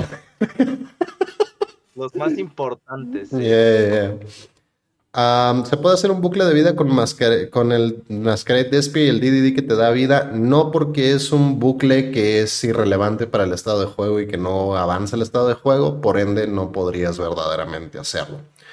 Am, este tipo de, de bucles están completamente prohibidos. Eh, ¿Quién gana? ¿Iglesia Católica o unos furros rebeldes? Depende si le preguntas al güey que hace, que hace Goblin Slayer o no. Come on, buddy. Hay un decir que hace como clones del Mago Oscuro o no. Ah, pues hay una trampa que, que- que es la que hace que Mago Oscuro sea competitivo, entre comillas, que te invoca Mago Oscuro tras Mago Oscuro, te invoca todos los magos oscuros que puedas invocar. Pero el problema es que si destruyes esa trampa, se destruyen todos tus monstruos. Entonces, lo único que necesitas para ganarle a ese mazo es destruir la trampa. Entonces, GG, well played. Algo que yo llamo el efecto aurora boreal. Ya. ¿Qué opinas de Dark World? Tienes el peor match posible en contra de Super Heavy, en contra de Kashtira y en contra de Purly también. Entonces, ¿deberías de jugar Dark World en este meta? No. ¿Por qué? Porque todo el chiste que, que es Dark World es que invocas a Grafa, tienes este un eh, ¿cómo se llama? El, el Galaxy, no me- el que niega magias y trampas. El Exis nivel 8, rango 8. Alexis Rango 8, el Top Harringer. Hope Harbinger y este, terminas en una polusa. Y todo eso para que tu board termine en un muy bonito esfera alada de Ra, o si no, una tortuguita bien chida y dos Santa Clauses. Entonces, no, no, no voy a recomendar que juegues Dark World competitivamente ahorita, pero cuando salga Dark Corridor puede que sea otra la historia. Lo sé. Creo que es una buena carta, pero no creo honestamente que sea un naipe que vaya a dar segunda vida a los Dark Lord, por, a los Dark World, Dark World tiene un problema muy grande, el cual se llama estoy jugando solitario. Ya. Entonces, necesitas saber qué es lo que estás haciendo en primer lugar. Ya. En segundo, qué es... ¿Dónde parar en segundo lugar? Segundo, ¿dónde parar? Porque si es de esos decks que, que es como patinar en hielo, te vas a estampar en algún momento. así, Ujú. de Tienes que saber dónde meter el freno. Y tres, no creo que ahorita sea realmente rentable el hecho de que te hagas handlock cuando básicamente todas las hunters van a estar forzándote a utilizar todo. Ya. Y en un, en un meta donde llevan troll de main, no. Hay un decir con el mundo de caricaturas. Este sí hay un deck y la verdad no es nada bueno y está bastante caro. Am, también pregunta el Sodax si los decks de el deck de los Civis funciona. El deck de los Civis es el segundo mejor deck ahorita. es amazing. Ah, ¿qué opinan de los Madolches? Eh, Madolche necesita más soporte. ah, en particular, yo diría que necesita más monstruos de Link o algo por el estilo. Pero pues en particular no sé qué es lo que se podría hacer. Tal vez un, monstruo Link 4 que cuando lo invocas eh, barajea todo de todos los cementerios de regreso al mazo. Eso sería bastante bueno. Y tal vez una magia o trampa como Tri Brigade Revolt que te deje hacerlo en el turno del oponente. Sería algo que haría que Madolche regresara. Pero honestamente ahorita eh, estarías mejor jugando Naturia. You know. Sí, básicamente ahorita Maldoche debió haber muerto en el 2019, pero Luishizu le dio más que otro sentido de vida. Y tristemente ese sentido de vida fue demasiado bueno que lo tuvieron que volver a matar. Ajá. Entonces... Que venga, no lo mataron por Madolche. Claramente o sea, no. claramente nunca fue el problema. No. Nunca fue el problema. Fue daño colateral. No, los maldoches fueron existencia colateral.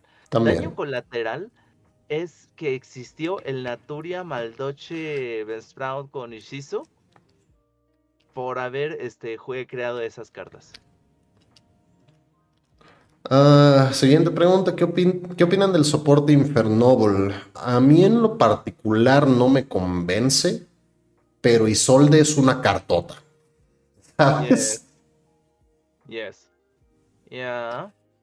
Entonces, no sé, eh, voy a tener que esperar a ver cómo está el meta en ese momento en el que salga para dar mi opinión. Ah, mazo que creyeron que no haría nada y se hizo meta.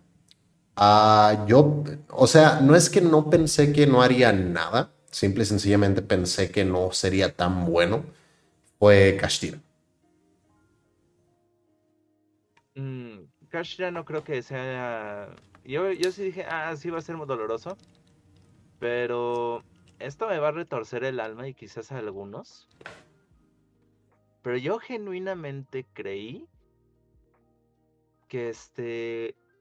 El deck Infernity en su momento no iba a ser este un deck viable. O sea, eh, se me hacía bastante situacional e increíblemente circunstancial que te quedaras sin mano.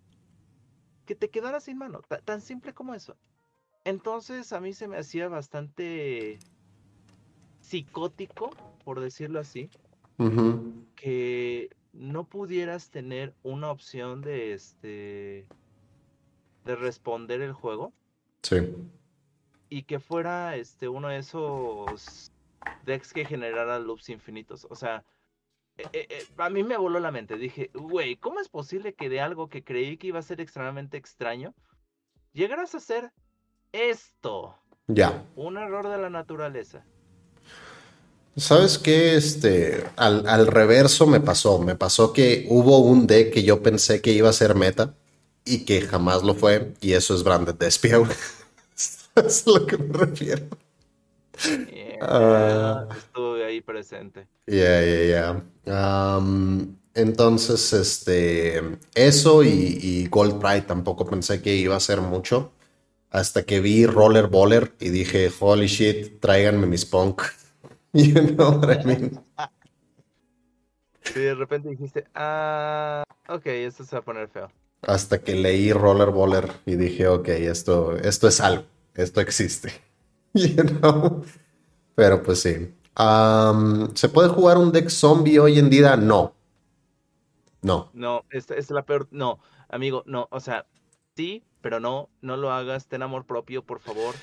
Respeta toda tu integridad psicológica, emocional. Porque si intentas jugar zombie en un formato que va a remover todo lo que quieras, no va a ser lindo. Tienes tres opciones para jugar zombies en general, ¿ok? No importa el meta. Puedes jugar zombie synchro, que no es nada bueno porque muchas de esas cartas zombies te bloquean a zombies, ¿ok? Y lo mejor que puedes invocar en synchro zombie sería uno de esos este, Red, Red Eyes Black Dragons que no hacen nada. Eh, en segundo puedes jugar Vendred para jugarlo con Links. Y no es lo mejor porque puedes terminar en una polusa de dos, de dos este, materiales y hay mejores formas de terminar en una polusa de dos materiales. Y en tercer lugar puedes jugar Eldritch, que es este, básicamente floodgate.deck, pero en ese punto pues no estás jugando zombies, estás jugando Eldritch. You know what I mean? Entonces, este, no, no, no funcionan los zombies ahorita, y menos en un meta en donde el mejor deck, su, su play, es ponerte un macrocosmos con patas. You know what I mean? Ya. Cuando es una carta. Ya. Ah, si pudieran cambiar tres cosas de Yu-Gi-Oh actual, ¿cuáles serían? Uno, más rarezas para las cartas, ¿ok? Quiero versiones budget de las cartas, eh, quiero tener una, eh, quiero tener la posibilidad de poder comprarme una QEM común y que de todos modos exista la Ultimate para la gente que lo quiera pagar, ¿ok? Esto lo hacen en OCG y me encantaría que sucediera de este lado también porque sería mucho más fácil tener las cartas que necesitas. Eh, en segundo lugar, bajaría el tiempo de las rondas. Está bien que tengan todo su tiempo que necesiten, bla, bla, bla, bla, bla, pero como organizador y como jugador también a la larga sí empieza a afectarte. Entonces quisiera que, que hubiera más, este, menos tiempo de rondas, punto. No sé si regresarlo a 40 o dejarlo en 35, pero en una de las dos. Y en tercer lugar, a lo que haría en particular sería banear la mayoría de las floodgates. ¿ok? No estoy diciendo todas las floodgates como la mayoría de los YouTubers. Creo que cosas como Gozen Match este, y Rivalry of the Warlords son bastante justas en general. eh, más que nada porque son lentas y nada más te, restringe a un tipo, a un arquetipo, lo que sea, bla, bla, bla. Entonces no creo que sean un problema Gozen Match y que, y que sea un problema Rivalry of Warlords pero cosas como There Can Be Only One, cosas como este Skill Drain, eh, etcétera, sí creo que pueden llegar a ser un grave problema, ¿no? Por ejemplo, cosas como Baguska no creo que sean un problema, pero cosas como Skill Drain sí creo que lo son. Entonces banearía ese tipo de cosas. ¿Tú qué cambiarías, Ángel? Estoy de acuerdo con lo de las rarezas porque Konami odia, eh, odia TCG. O mejor dicho, lo ama demasiado como para exprimirle cada centavo. Ujú. Este, eso en primera. En segunda, este, me gustaría que las banlists fueran mucho más concisas. Es Ajá. decir, ok, no solamente esta es una lista, una carta de problema, no solamente es esto, no solamente es esto, sino vamos a soltar esto, esto, esto para que fuera más opciones. Que quizás nos dieran un poquito más de retro respecto a esa situación, a su visión. Que te explicaran intentó, más el por qué, ¿no? ajá, La gente, le- le- o- Konami lo intentó, o sea, realmente lo intentó Konami, pero si te soy muy honesto, la gente es salvaje. Sí. O sea, Por eso no podemos tener cosas bonitas. Así, gracias, ustedes lo arruinaron. Así, muchas gracias, gente. Ustedes lo arruinaron, son una bola de estúpidos. Buenas noches. Y si te soy muy franco, me parece inclusive una tristeza que este. Me parece una tristeza que realmente todos los decks que este, llegan a manejar este, crean que si no abren, pierden. Sí. Pero si te soy muy honesto, creo que un factor que yo cambiaría mucho de Yu-Gi-Oh es el desarrollo de decks. O sea, el que se pudieran hacer decks más diferentes. Para eso deberían haber cartas diferentes, no solamente hand trap, sino diferentes interacciones. Porque, por ejemplo, ahorita este, acabo de ver un compa que hizo básicamente solitario. Jugó Infernity como 70 horas para jugar Tyrant Crusader y dejarte sin Battle Phase para, para que sin main phase, sin Battle Phase y te regreses a la end phase. ¿Por qué? Porque no quiero que juegues, quiero ganar. Y honestamente, si estás aquí en Yu-Gi-Oh solamente por el sentimiento de victoria, no estás aprendiendo nada. O sea, sí, güey. Pero, por ejemplo, aquí te va la onda. Si en Yu-Gi-Oh moderno puedes hacer Ptolomeo con siete materiales y esquipear mi turno, fair enough, my man. You know, o sea, Exacto. ya ganaste. ¿Sabes? Es así, te merecías cada centavo de victoria después de eso. Exacto. El problema es que muchas personas dicen, ok, voy a jugar esto porque es lo que yo considero entretenido y entendido. O sea, cada quien tiene sus formas de divertirse, pero está muy cabrón que consideres que humillar a cada persona que te vayas a encontrar es, es patético. Y mucha gente tiene ese pensamiento. Tiene ese pensamiento de que sí, a huevo, voy a ser el dominante y que voy a jugar. No, solamente pásalo, diviértete, socializa, carajo. Si tienes ese pensamiento es porque realmente tienes pocas amistades. Estoy de acuerdo contigo, pero al mismo tiempo creo que el mejor sentimiento de Yu-Gi-Oh es cuando sientes que tu oponente te quiere ahorcar. Es a lo que me refiero. Ah, Es el Ah, mejor ya te sentimiento del entendí. mundo, güey. ah, ya te entendí. Tú eres de de-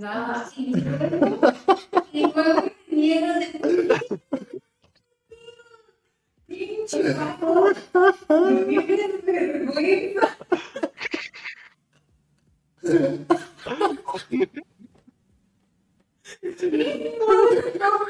Literal, levanté nada más y dije, oye, escúchate a tu mamá.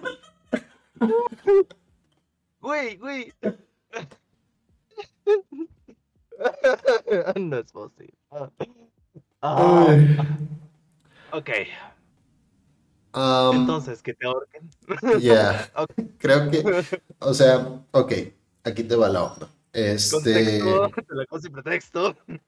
Igual y, no es lo mejor del universo, este, el, hacer, este, floodgates, ¿no? Igual, y, o sea, eso no es, no es lo mismo, ¿sabes? Es como hacer una pentakill con Katarina, es, este, como jugar Rugal en, en King of Fighters, ¿no? O sea, ese- eso no vale, ¿right? Pero si logro hacer Kali Yuga en tu turno, es algo que yo me gané, güey. El hecho de que tú me quieras ahorcar es algo que yo me gané verdaderamente. ¿Sabes a lo que me refiero? Y, y- y eso es el mejor sentimiento del universo. Y de igual manera, ahorita estoy jugando Sprite Tri Brigade y se me hace tan hermoso porque yo no pensé que fuera un buen deck, ¿ok? Yo dije, ok, esto va a ser divertido porque pues es Tri Brigade, ¿no? Divertido. Aparentemente nada en este mundo le gana a Shuraik Diomino Somen. No entiendo por qué. cartón. Es un señor cartón. No entiendo por qué, no entiendo cómo, no entiendo cuándo, no entiendo por qué Castira un deck de mil dólares no puede en contra de un, un non-targeting banish, güey. No entiendo, güey. E- Es, en esto yo, yo estoy de acuerdo. Cuando tú tienes la forma de responder y decir, ok, tu salario mínimo gastado en un mes es derrotado por 100 pesos, se siente increíble. O sea, en esto estoy de acuerdo. Cuando tú tienes la forma de responder ese matchup y decir, ok, puedo enfrentarlo, puedo pelearlo, puedo sacar esto, adelante. De hecho, este, tú lo viste, hice suships en Ujú, TCG físico porque se me dio la oportunidad de empezar a juntarse todas las piezas. De ya. repente llega Sayak, llega este. Es de esos decks que es de esos decks que estás mirando tu pija y te das cuenta de que tienes toda la base y te faltan como dos cartas, entonces vas al centro y las compras, you know? Ajá, bás- básicamente dije, Porque pues ya estás ahí, ya, right? ya lo tengo aquí, ya lo tengo aquí. Y el día de apertura, el día que lo presenté, lo estrené, fue contra un Runic Splite Ajá. Y el cuate se queda con cara de no seas mamón, a ver, va, ta, ta, ta, ta, ta, todo su combo, todo lo demás. Yo, primer movimiento, este, primer movimiento, Shari, eh, no, este, pe- eh, decisión dolorosa, pa- painful, sí, painful decision, painful decision. Este, el que te tiras uno en vainilla y es otro. Sí. Fun fact. Te puede añadir Shari Red porque se considera en deck Shari. Entonces tiras Shari, Shari Red y activas el efecto, invocas un, invocas un efecto de este. Y agarra y dice, ah, lo voy a negar con esta madre. Ok, ¿sabes qué va a pasar ahorita?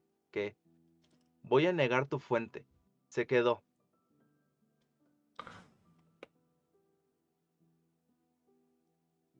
¿Y vas a remover? Sí, voy a remover. Es lo único que voy a hacer.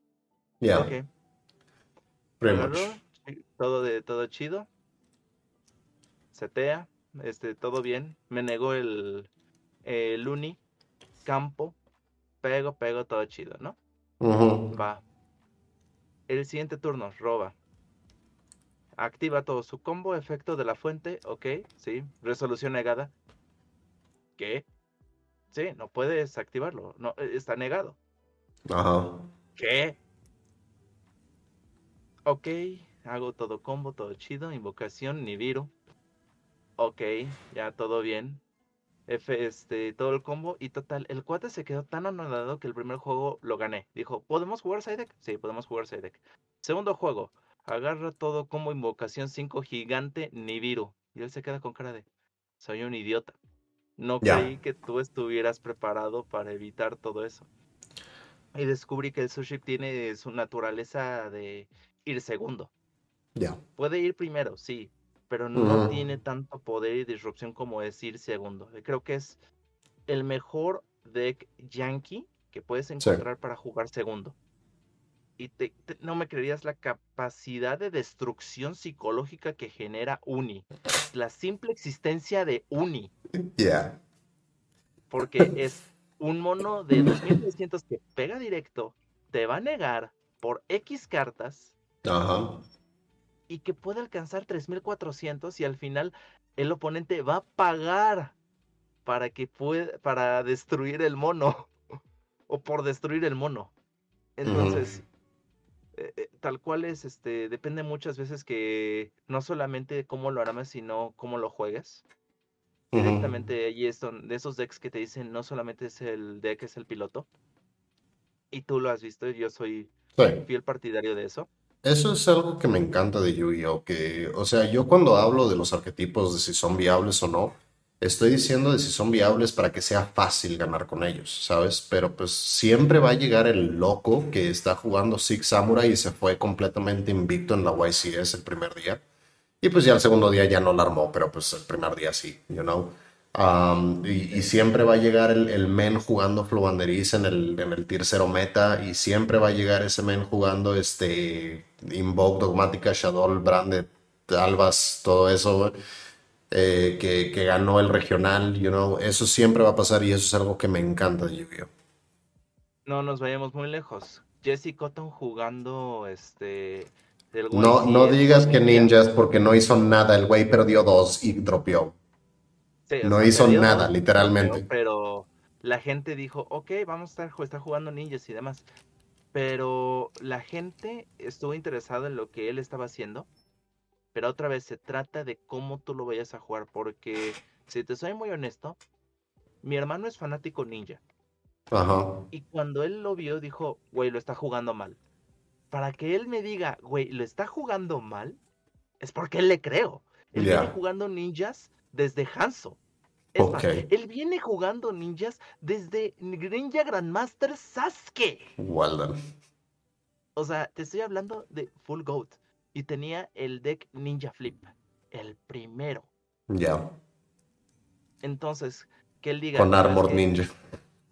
Con White Ninja. Ya. Ni siquiera con Armor, ni siquiera con Crimson, con White Ninja. El verdadero problema. Ya. Entonces, Ok. esa habilidad, punto. Ya. Ok, tomamos dos preguntas rápido porque ya nos hemos alargado un poquito y la última pregunta que vamos a responder. La primera es, ¿qué le falta al arquetipo de Virtual World para poder dar un poco más de pelea en los mazos de hoy en día? Honestamente, creo que una forma más fácil o rápida de poder sacar el QB. El QB es una muy buena floodgate, pero se necesita una forma más rápida y fácil, no tener que ir por la chuche, no tener que ir por la xiao xiao, por la lao lao, por etcétera, etcétera. Si hubiera alguna forma de, de chisear el QB, algo así como un Mad Max Circular, pero para, para estos menes, creo que sería mucho mejor.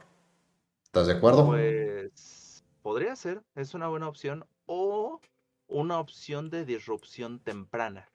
O sea, no solamente algo que les permita invocar a un mono, sino que les permita continuar el juego, algo que les diga, si te activan el efecto de un mono, lo invocas, el oponente se ve negado el efecto del mono y es un body en campo. Entonces, vámonos a avanzar.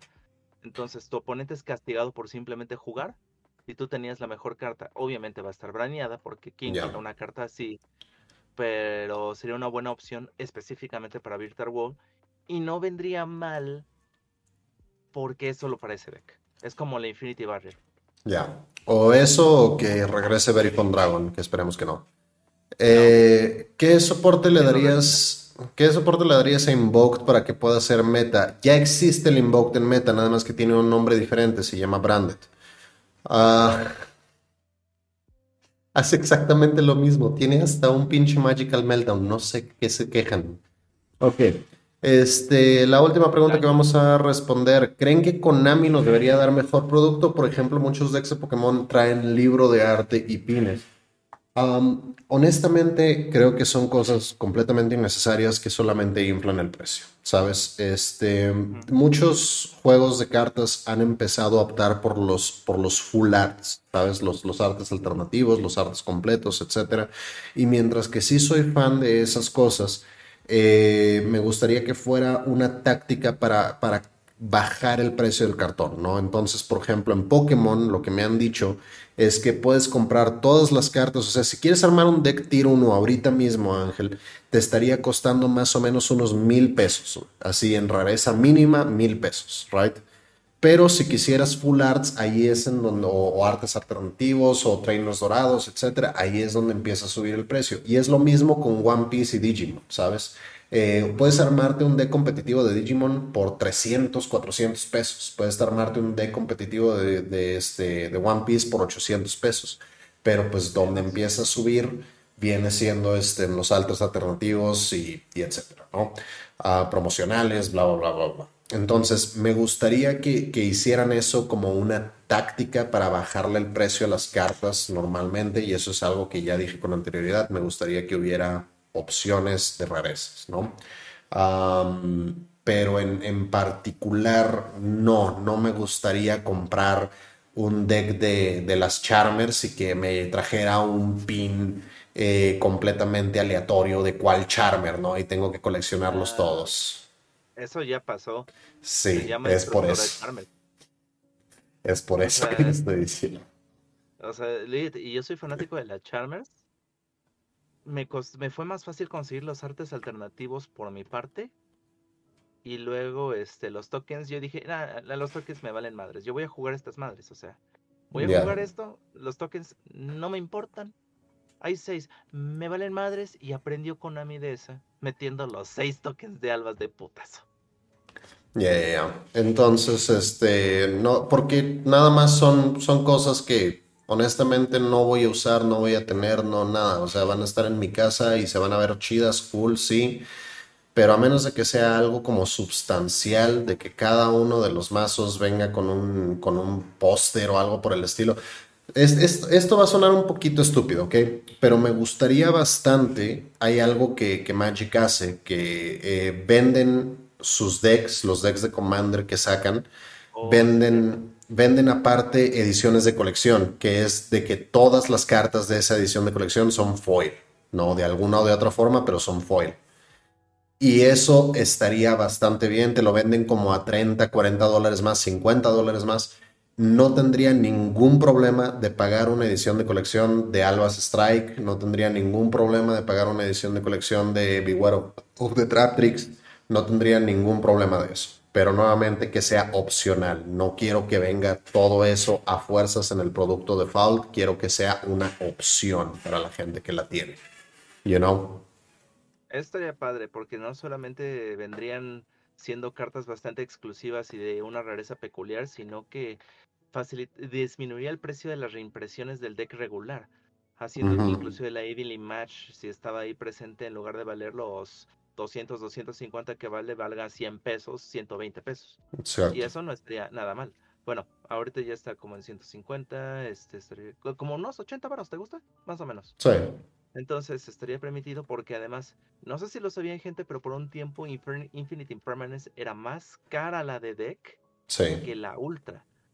Y cuando mi jefe se fue a Estados Unidos, le dije, güey, tráete ultras, tráete ultras. No me preguntes, tráete ultras. ¿Por qué? Porque es más barata que la super. Se quedó, no mames. Sí, güey. La super está en 13 dólares, la ultra está en 8. Ve, corre. Se quedó, no seas mamón. O sea, así de estúpido. Y así, y, y, y, la neta es que eso me encantaría mucho de las rarezas, que se dieran más. Porque, por ejemplo, yo tengo un access code común japonés. Sí. Pero Parallel Secret. Y tú lo has visto. Es precioso el naipe. Me cuesta 80 baros. No me cuesta Exacto. nada. Y mientras que un Access Code aquí, ¿qué te gusta? ¿Un Gold Rare 600, 700 baros? Eh. Sería buenísimo poder yo ir a la tienda y comprarme este, unas uh, impermanences comunes. Sería buenísimo para poder tener todos mis mazos que quiero armar pero en mi main mazo mis Veilers son Ultimates. Eso sería lo mejor del universo, ¿sabes? Porque pues podría pagar 5, 10, 15 pesos por este, un dragón común, ¿right? Pero pues tengo mi, dragón Starlight en mi mazo principal y eso sería lo mejor porque no tendría que estar cambiando las cartas una de otras y mucha gente nueva podría entrar al, al mundo y se vendería más volumen de producto. Podrías hacer como expansiones entre expansiones en donde haces nada más reprints comunes, incomunes, cambias rarezas de cartas y eso es más producto que estás vendiendo en más volumen. You know what I mean? Es más, hay cartas que realmente busca la gente porque es peculiar. Dicho esto, les muestro en cámara. Uy. de la mágica de Endymion. Ese es Collector, ¿no? Ah, no, no, no. Es. Tú lo ves Collector, pero ¿qué crees? Ajá. Tiene un misprint. Walden. La citadela es como super, pero las letras son secretas. Walden. Y es una única edición que salió mal hecha, justamente de Daza. Entonces fue así de, güey, no mames. Yo le di, yo lo vi a un compa y dice, ¿cuánto me lo das? 60 varos. Toma, y es legal, es legal la carta. Güey, eh, si voy a llevarla a uno, que sea realmente una especialidad y una, una cosa única. Así es. Ya. Ni siquiera es paralel. No existe la paralel en la citadela, pero sí existe secreta y existe ultimate. Pero como es una misprint, llega a ser más rara de ver que una ultimate. Exacto. Pero bueno, eso fue todo el tiempo que tuvimos para el podcast el día de hoy. Muy buena este, eh, plática que tuvimos con el señor Ángel. ¿Dónde podemos encontrar si queremos más de ti? Me pueden encontrar en redes sociales como Ángel Más MX, el más es con Z. Y en Twitch estoy haciendo transmisiones prácticamente diario en Ángel Más, igual con Z. Ok. Este, pues ya nos vamos a ir. Recuerden que ya pueden encontrar el Side Podcast en todos los lugares que sirven podcast, Apple Podcast, Google Podcast, Amazon Podcast, Spotify. Todos los lugares donde haya audio pueden encontrar el Side Deck Podcast. Entonces, por favor, compartan, gusten todo ese desmadre y nosotros nos veremos para la siguiente. Esperemos que se hayan divertido la mitad de lo que nosotros nos divertimos al menos. Y recuerden que todo esto lo hacemos para que ustedes no los manden el reino a las sombras. Bye bye.